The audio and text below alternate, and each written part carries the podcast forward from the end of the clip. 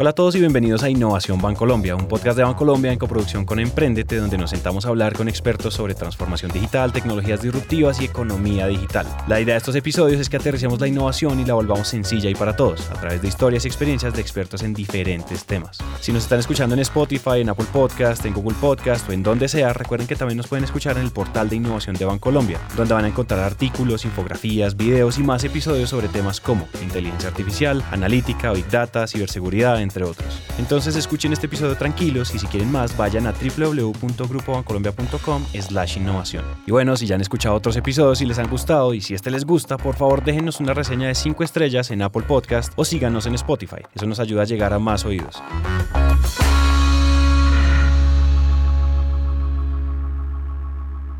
Para empezar este episodio tengo que contarles que tuvimos esta conversación en el marco de la Feria Vintech 2019, que para los que no saben es el espacio que tiene como propósito acercar el conocimiento de las tendencias de tecnología y la innovación a los integrantes de Grupo Bancolombia. Así que entonces, para empezar, lo primero es presentarles a Daniel Arraez, un brasilero experto en inteligencia artificial. Pues yo soy Daniel Arraez, yo soy brasileño, vivo en São Paulo y estoy con FAICO hace cuatro años y antes pues me dedicaba a temas analíticos, eh, tanto en Banco Santander, donde estuve por 14 años, en varios países, tanto en Latinoamérica como en Europa y antes en un banco local en Brasil, siempre pues dedicándome a temas analíticos de toma de decisiones, eh, sobre todo para riesgo de crédito, pero también para, para, la parte de cobranzas y la parte de marketing. Y por otro lado quiero presentarles a Raúl Ramos, él es español y es profesor también de estas tecnologías. Bueno, yo soy Raúl Ramos, soy profesor de la Universidad de Antioquia, aquí en Medellín.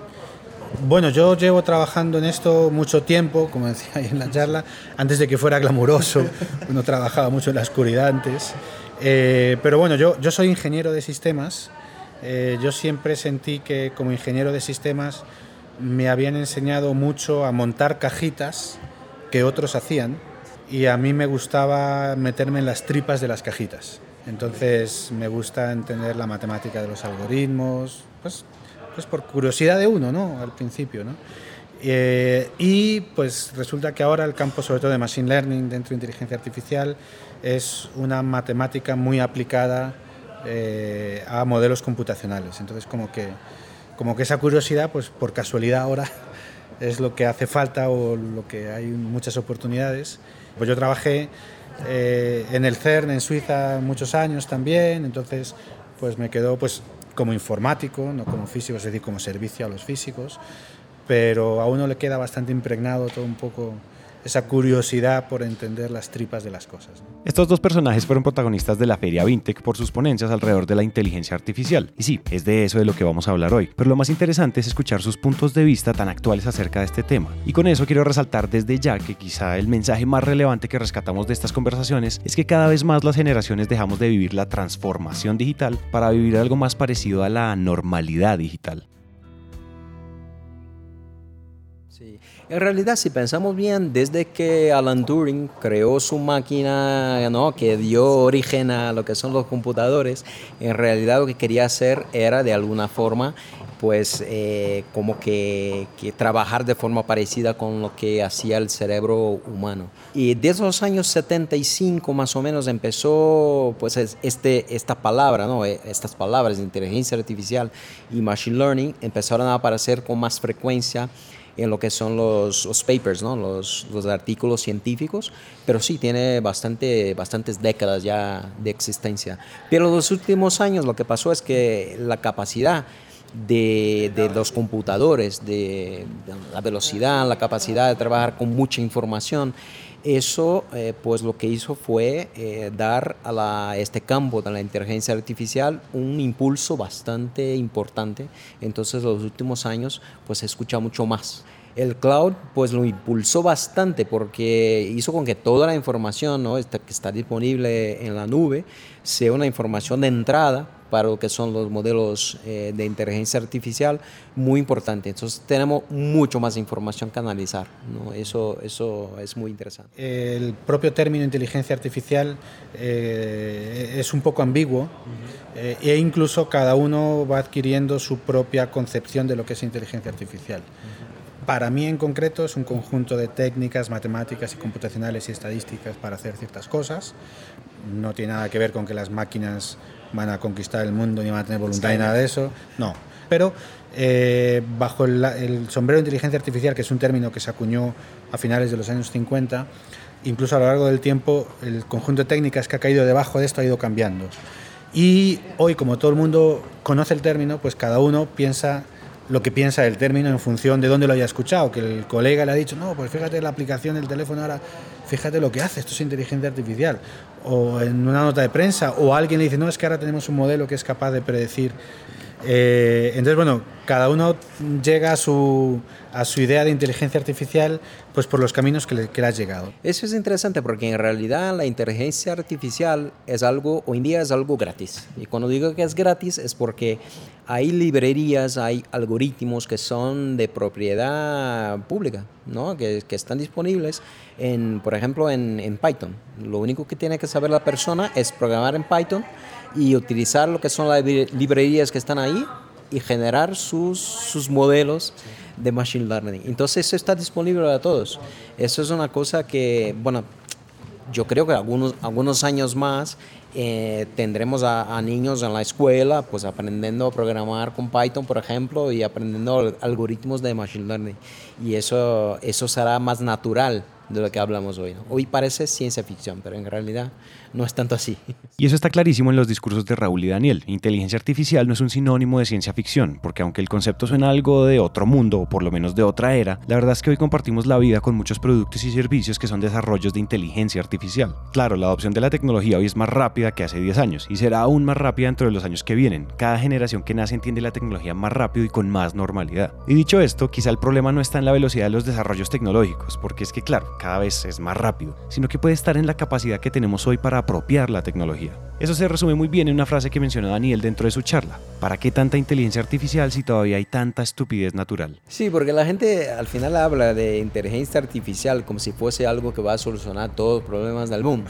Pero bien, mira, de momento nosotros los, humanos estamos en el comando, pues, seguimos ahí, eh, no sé por cuánto tiempo, de acuerdo con Stephen Hawking, que la frase que te acabo de enseñar en la charla, ¿no? Eso en algún momento va a cambiar, pero lo que pasa es que muchas veces una, un sistema sencillo, una regla de decisión, por ejemplo, en, dentro de, una, un sistema de atención al cliente de, un banco, va a solucionar lo que quiere el cliente. No es necesario nada muy novedoso, muy lleno de, de inteligencias ¿no? muy artificiales, si el cliente lo que quiere es que pues lo veamos con un cliente único y, y, sepamos exactamente cómo, cómo, qué ofertarle, qué es lo que necesita el cliente. Es acá cuando entendemos que la inteligencia artificial es un instrumento que responde a las necesidades y a las realidades de los usuarios y los negocios. Y como ya lo habíamos dicho antes, pues estas charlas ocurrieron durante la feria Vintec. Entonces, pues por supuesto teníamos que preguntarles cuál es el futuro del negocio de la banca. Bueno, eh, ahí entramos en un tema bastante amplio que es el tema también de que tiene que ver con la transformación digital que en, realidad va a tocar a todos los negocios, ¿no? porque todos los negocios de alguna forma eh, tiene que adaptarse a este mundo digital porque bueno, hay muchas fuerzas que eh, actúan en el mercado y que hace con que las empresas se vayan en este, en este sentido. Una de las fuerzas es la fuerza de la propia sociedad. Y cuando digo sociedad, es la fuerza, por ejemplo, de lo que son las generaciones más, más jóvenes. ¿no? Si miramos los millennials, o miramos la generación, eh, los centennials y los millennials también, pues están, eh, ven, lo que ellos hacen es, ver el mundo de una forma distinta. ¿no? El mundo digital para ellos es el mundo normal, no distinto a lo que era antiguamente para los X o, los baby boomers. ¿no? Entonces, por ejemplo, yo tengo un, tema que yo en mis charlas siempre lo comento. Yo tengo una sobrina de 19 años que tenía que abrir una cuenta corriente en un banco y cuando comentamos a ella, mira, hay que abrir la cuenta corriente, no sabía qué hacer. Entonces lo primero que hizo fue, pues tomo mi celular y cómo abrir una cuenta, porque él no sabía que un banco puede estar en la calle, ¿no? Que el Banco Colombia, por ejemplo, es un banco. No, no tenía ni idea. Entonces para ella el banco estaba en el celular. ¿no? Entonces, eso es muy importante. Volviendo a tu pregunta inicial, yo creo que la banca eh, se, tiene, se, tiene, que adaptar también a este mundo digital. O sea, eh, cada vez más se espera que el cliente pueda solucionar todo, o, comprar soluciones a través del mundo digital siempre, sin la presencia física del, del cliente.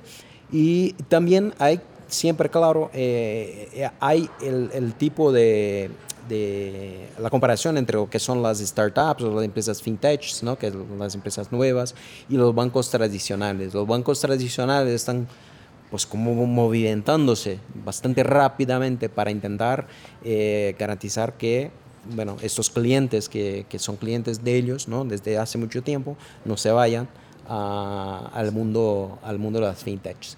Eh, pero si hablamos de, generaciones nuevas, pues eh, lo más normal es que la gente se vaya al mundo digital. Lo curioso es que esta respuesta no responde a un futuro lejano, de hecho casi que responde a la evolución que diariamente se va ejecutando. Es una mutación constante que va respondiendo a lo que necesita el usuario, entregándole valor y facilitándole la vida. Entonces imagínense lo que puede pasar si un banco, que podría pecar por tener muchos procesos para sus clientes, entiende que por medio de la tecnología puede mejorar la experiencia del usuario y cumplir con esa suerte de propósito de la inteligencia artificial, que es facilitar y optimizar procesos. Yo tenía una tarjeta de crédito de un banco de, en Brasil, ¿no? un banco eh, digital y luego un día me envía un mensaje de este banco, mira, ¿no quieres abrir tu cuenta?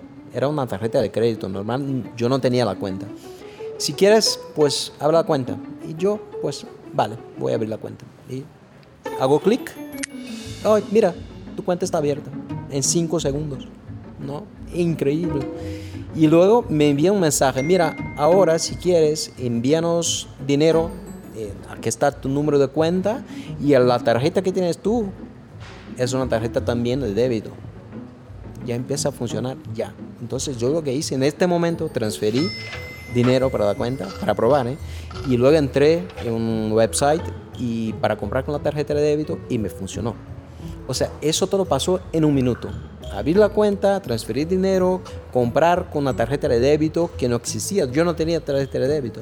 Entonces, cuando lo comparas eso con el mundo normal, el mundo no digital de los bancos, es una distancia enorme. Entonces, si tenemos una empresa que te da, un, te da un servicio como ese, ¿cómo vas a competir con un servicio como ese? Yo, y, mira, y yo tengo 48 años, yo no soy centenio ni milenio, pero a mí me gusta mucho la tecnología y me gusta que el banco me, me envíe cosas como esta y me, y me, trate como una persona ¿no? que, resolver las cosas de forma muy sencilla. Entonces eso fue lo que me ha dado un poco el clic de eh, empezar a estudiar un poco eso y, mira, eh, yo creo que es fascinante, es una cosa que a mí me gusta muchísimo y también estudiar, estudiar lo que es el tema de las generaciones, porque eso viene cambiando de forma muy rápida. Y también lo que está pasando es que el tema de las generaciones era un modelo muy centrado en Estados Unidos. ¿no? Cuando hablamos de baby boomers, de X, eso era muy centrado en Estados Unidos. Nosotros acá, mm, el impacto de la guerra, Segunda Guerra Mundial, no nos afectó en Latinoamérica, pero bien, o afectó poco.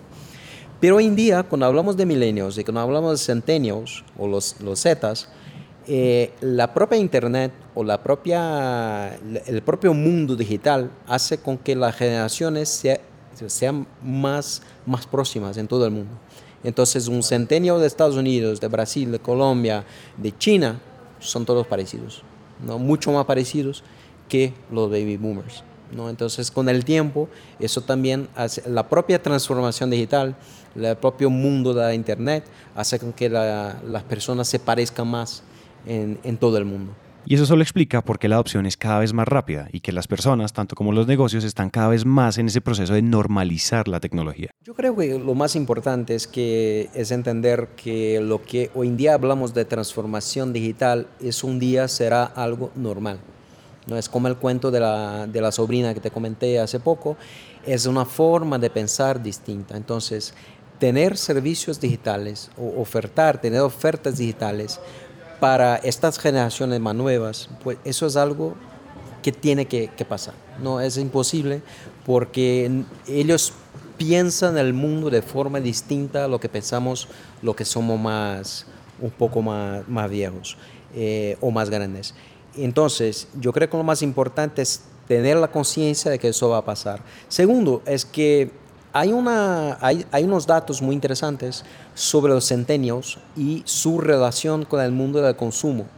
Entonces, por ejemplo, si bien que es verdad que ellos pues tienen la internet en sus manos, ¿no? Con los dispositivos móviles, también es verdad que ellos les gusta bastante ir a la tienda para comprar, por ejemplo, la ropa o lo que sea. ¿no? Entonces, o, sus, sus, gadgets, ¿no? Que, que, lo compran bastante. Eh, y eso, ese estudio eh, lo dice exactamente eso. O sea, la Internet funciona como impulsa los negocios, pero el negocio se va a finalizar en la tienda. Porque hay, hay, hay productos que sí, que es importante que se vea, se pueda tocar, se puede, ¿no? Efectivamente eh, el mundo físico también es importante. Pero claro, sobre todo lo que son servicios, eso es muy importante que los servicios digitales estén disponibles. Hoy en día, pues nadie piensa, pues yo voy a, cenar, pues no quiero salir de mi casa, pues nadie piensa en tomar el teléfono y llamar al, al restaurante, no, simplemente eh, la aplicación y pedir la comida, Uber Eats o lo que sea, ¿no? O el equivalente y pedir la comida. Entonces, es inevitable. Pero claro, el mundo físico no va a dejar de, de existir para alguna cosa. Porque miren, hoy se habla de industria 4.0 y la revolución digital, pero por ejemplo ya en Japón se habla de un concepto llamado sociedades 5.0, donde ponen a la sociedad o mejor a las personas en el centro de la revolución y no solo a la industria como la entendemos en Occidente. Esto con el fin de lograr algo que se conoce como sociedades superinteligentes. Pero todo eso quiere decir solo una cosa, que exista la inteligencia artificial y que el mundo esté en un proceso de transformación digital. No quiere decir que el mundo se vuelva a los robots y nuestra conciencia se vaya a ir a la nube al mejor estilo de Black Mirror. En realidad, un concepto como el de la sociedad 5.0 solo explica que lo que va a ocurrir es una integración muy sofisticada del ciberespacio, de los datos y la información con el mundo físico que conocemos, con el mundo real.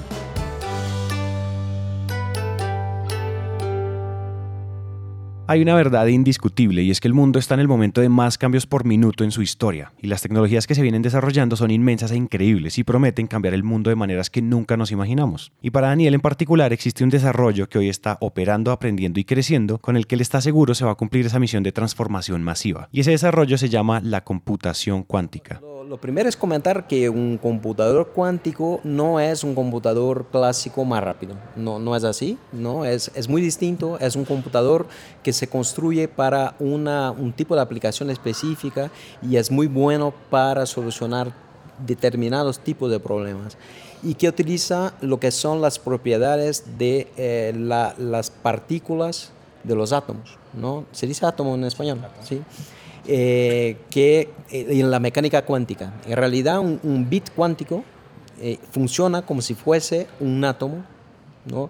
Y con eso, por ejemplo, una de las cosas más interesantes que hace es que comparado a un bit normal, de un computador normal, que puede ser 0 o 1, pero son excluyentes, ¿no? o 0 o 1. Un bit cuántico puede estar en cualquier posición entre 0 y 1. Eso es una propiedad es una propiedad. Eso es lo más interesante porque no es lógico. Cuando pensamos, ¿no? nuestra cabeza no está acostumbrada a pensar de esta forma, a pensar en la forma del, del, del átomo, de cómo, se, cómo funcionan las partículas atómicas o subatómicas. El computador cuántico tiene que estar a una, temperatura de, de ejecución, de, de, de funcionamiento bastante baja casi al cero absoluto, porque lo que se quiere es evitar que el movimiento de las partículas de alguna forma genere error de procesamiento. Entonces es difícil desde el punto de vista físico hacerlo porque cuesta bastante ¿no? enfriar el bit cuántico a una temperatura así tan baja. Pero es lo que hace IBM. Es, es, interesante porque IBM, por ejemplo, tiene un curso de computación cuántica que lo puedes hacer online. Si te gusta el tema, eh, vas al, a este, al eh, website de IBM, eh, computación cuántica, y te pones ahí a, a, estudiar, te pones a programar el computador cuántico de IBM. Es muy interesante, es un mundo, es mind blowing. Este ejemplo es solo uno de los muchos avances tecnológicos que esperamos, pero lo mencionamos porque quizá en su ejecución esté una de las revoluciones más importantes de todos los tiempos. Mira, hay, hay problemas de la química que parecen sencillos, que son problemas de síntesis de, de materiales, que son muy difíciles de ecuacionar, ¿no? porque eh, cuando miramos un, un átomo, miramos una molécula, el posicionamiento de los átomos, ¿no? la forma como se están, están relacionados entre ellos, es muy complejo. con el computador cuántico se espera que este tipo de, de análisis sea más viable, ¿no? que se pueda hacer. Y por ejemplo, una de las cosas que se espera es que la, toda la industria farmacéutica, el desarrollo de, de medicamentos, eh, va a sufrir un, un, impacto grandísimo y en teoría se podría buscar lo que es el medicamento para cualquier tipo de enfermedad. En teoría, no en teoría, no, no saben si va a pasar, pero cura para todo. En teoría se podría, o se podría saber inclusive por la, el análisis de una persona, lo que hacer es la, lo que es la medicina individualizada, que es una medicina para cada persona, porque cada persona, la reacción de la persona a la medicina es distinta entre distintos elementos. Entonces es importante que la medicación, el, el, el medicamento sea eh, también adaptada a cada persona. Personalizado, medicamentos. Exactamente. Claro, eso yo creo que no estaremos acá para, para, verlo, pero bueno, puede que sí, ¿no? la forma como con las cosas están desarrollándose bastante rápidamente, pues ya veremos. Claro, el desarrollo está ocurriendo ahora, pero es verdad que falta mucho tiempo para que el mundo encuentre esas grandes respuestas que se han intentado descubrir durante la historia. Lo interesante es que hoy las percibimos aún más cerca. Yo no soy capaz de hacer ninguna previsión del futuro, eh, pero si, si miramos eh, un poco lo, la evolución que tenemos en los últimos, últimos años y si miramos temas como la computación cuántica, que, que lo hablé rápidamente, eh, pues la conclusión es como si, si fuese inevitable, ¿no? Es inevitable que en algún momento las máquinas van a ser muy capaces, mucho más capaces de lo que somos nosotros humanos, porque nosotros tenemos limitaciones que las máquinas en realidad no van a tener más. Hoy en día sí que tienen, pero en algún momento no van a tener. Pero con eso no queremos sonar al discurso apocalíptico de Skynet y Terminator y ni nada de esas cosas. Hasta la vista, baby. En realidad, que las máquinas sean más capaces solo las hace unas herramientas más poderosas y más precisas. Y es aquí cuando Raúl es claro con su postura. Para él, las máquinas siguen siendo máquinas y no hay que empezar a humanizarlas y creer que nos van a dominar o algo parecido. Por eso nos cuenta cuáles son esas mentiras en las que no hay que creer. Uh, bueno, primero creer que las máquinas tienen propósito. Las máquinas eh, no crean propósitos. Las máquinas son tontas. Las máquinas pueden tener eh, unas eh, o pueden ejecutar algoritmos que pueden ser tan complejos o tan sencillos como nosotros los diseñemos. Entonces las máquinas son un instrumento para nosotros. Que es cierto que ahora hay algoritmos que hacen cosas que hace a lo mejor 10 años pensábamos que eran muy difíciles. Pues a lo mejor una máquina de calcular que suma y resta hace 200 años también se pensaba que era algo tan difícil. ¿no? Eh, pues bueno, eso sí me parece uno de los principales. Luego, eh, para usar la inteligencia artificial hay que saber, hay que tener bien claro para qué la queremos usar. Es decir, hay muchos casos en los cuales hay una intuición, no, Raúl, yo tengo estos datos de, de eh, el histórico de mi empresa, de ventas o de procesos o de lo que sea, y yo creo que de, de ahí tenemos que poder sacar algo. Bueno, de esa intuición, que es una intuición muy válida, porque es una intuición que nace de un conocimiento del negocio esa intuición, llevarla a algo concreto, es decir, a un modelo concreto que sea capaz de predecir algo que sea útil y tenga un retorno de inversión, es un viaje, es un proceso que es, es, difícil, eh, requiere mucha interacción entre los matemáticos, los informáticos y los que saben del negocio, y a priori no necesariamente esa, esa, esa capacidad de extraer ese valor, este, o sea, está dada a priori. Es decir, es un proceso que tenemos que conocer, saber controlar y ejecutar con, con, el doliente. ¿no? O sea, no es que a la inteligencia artificial le lanzamos datos y, y eso saca, no. Sí. Es un proceso. Yo creo que esos son los dos pecados más. Sí. sí, porque el no tenerlo claro eh, produce mucha confusión y, y expectativas que luego son muy difíciles de gestionar. Si alguien se cree que con la inteligencia artificial le vamos a dar un montón de datos y ya le va a decir cuál es el siguiente cliente que va a comprar su producto, no es así. Eh, entonces, eh, si se plantea un proyecto para desarrollar este tipo de cosas, si se parte de esa preconcepción, es muy difícil el desarrollo del proyecto. Entonces, esas expectativas y ese cable a tierra yo creo que hay que echarlo desde el principio. Y siendo Raúl profesor de todas estas tecnologías, es responsabilidad de él hacer este tipo de llamados. Por eso aquí nos deja un par de mensajes tanto para las personas que quieren dedicarse a los desarrollos de esta tecnología como a las empresas que asumen la tecnología transversal a sus negocios. Mm, sí, dos o tres preguntas, la de cuántos datos necesito, qué datos necesito, eh, es decir, mm, de qué bases de datos, eh, qué datos integro, es decir, qué datos externos integro. Hay muchos datos públicos que a veces se pueden sacar valor qué datos integro y luego qué perfiles si quiero hacer un equipo, qué perfiles profesionales necesito para formar un equipo. Y ahí como, como vimos, pues eh, también es cierto que como estas cosas están también asentando, pues pasa un poco de todo. Entonces ahora en general se le llama data scientist un poco a todo, pero dentro de esto hay distintos tipos de profesiones, cada una, eh, y se necesitan de todas ellas, ¿no? Está el ingeniero de datos, que es el que sabe limpiar, rejuntar datos, está el etiquetador de datos, el que anota los datos para generar modelos supervisados, está lo que es el, científico de datos más en sí, que es el capaz de, entender un cliente, formular lo que quiere el cliente como modelos predictivos, está el ingeniero de Machine Learning, que es el que es capaz de generar datos, está el que lleva, el que es responsable de un producto de datos, de que lo pone en producción, monitorea. Entonces, mm, esa, esa, otra pregunta de cómo se conforma ese o sea, qué funciones hay, eh, me la hacen mucho también, sí. Eh, desde la, eso es desde la perspectiva de alguien que quiere usar eh, inteligencia artificial, analítica de para todo esto. Desde la perspectiva de alguien que vería su carrera desarrollándose en, este, en, este, en esta dirección, te pregunta mucho qué tengo que aprender para esto. O sea, esto en el fondo son tres o cuatro técnicas de, fondo. Eh, de, mm, algo de cálculo, pero muy básico, derivadas, un poquito más, algo de estadística, eh, que es probabilidades, distribuciones, o sea, no es, no es, no es avanzado. Eh, algo de computación, saber programar sin miedo, pero luego sobre todo es no tener miedo a a meterse en problemas que no están bien definidos.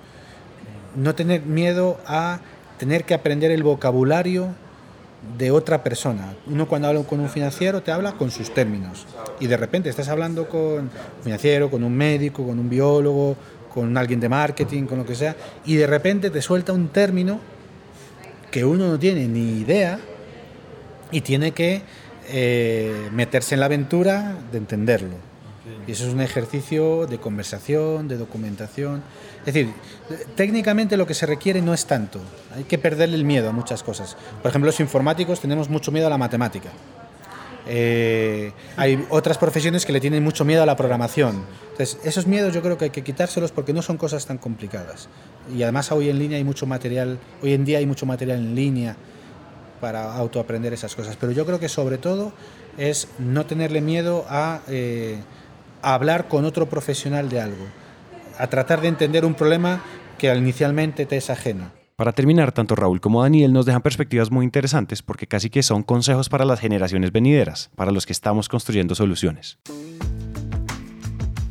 Eh, que tengan autonomía de aprender, que, que la universidad y los profesores y los desarrollos y, en fin, las instituciones educativas les van a enseñar algunas cosas de lo que necesitan en su vida y en función de los deseos que tengan de, aprender o de carrera profesional. Pero sobre todo que sean autónomos. Que en una entrevista de trabajo, cuando yo entrevisto gente y necesito contratar a alguien, digo, ¿sabes de tal cosa? Y me dice no, y es lo que yo necesito, a mí me da igual por qué esa persona no sabe lo que... Si es porque aquel día se perdió aquella clase y aún así pasó la materia, pues simplemente que en la universidad o en el instituto lo que sea no se lo dieron, o que en el examen se rompió la pierna y no pudo llegar al examen. En el fondo me da igual porque no lo sabe. Yo quiero a alguien que lo sepa. Entonces, eh, esos huecos de conocimiento que son normales, porque también el conocimiento avanza y, los programas pues, van avanzando a otro ritmo, eh, que sean autónomos para rellenar los conocimientos que ellos creen que necesitan. Yo, yo diría que lo primero, lo primero tomarlo con calma, ¿no? Porque yo creo que la gente quiere solucionar todo de forma muy, muy rápida, porque el mundo también, también es verdad que, verdad que todo se soluciona de forma muy rápida hoy en día, ¿no? Y, una cosa que, que, pasa es que como el mundo está, eh, o sea, eh, las generaciones nuevas están acostumbradas a tener todo en sus dispositivos, cuando pasa algo mal o cuando no consiguen lo que, lo que quieren, hay una frustración bastante grande. Entonces yo creo que hay que trabajar en la frustración de las generaciones más, más jovencitas.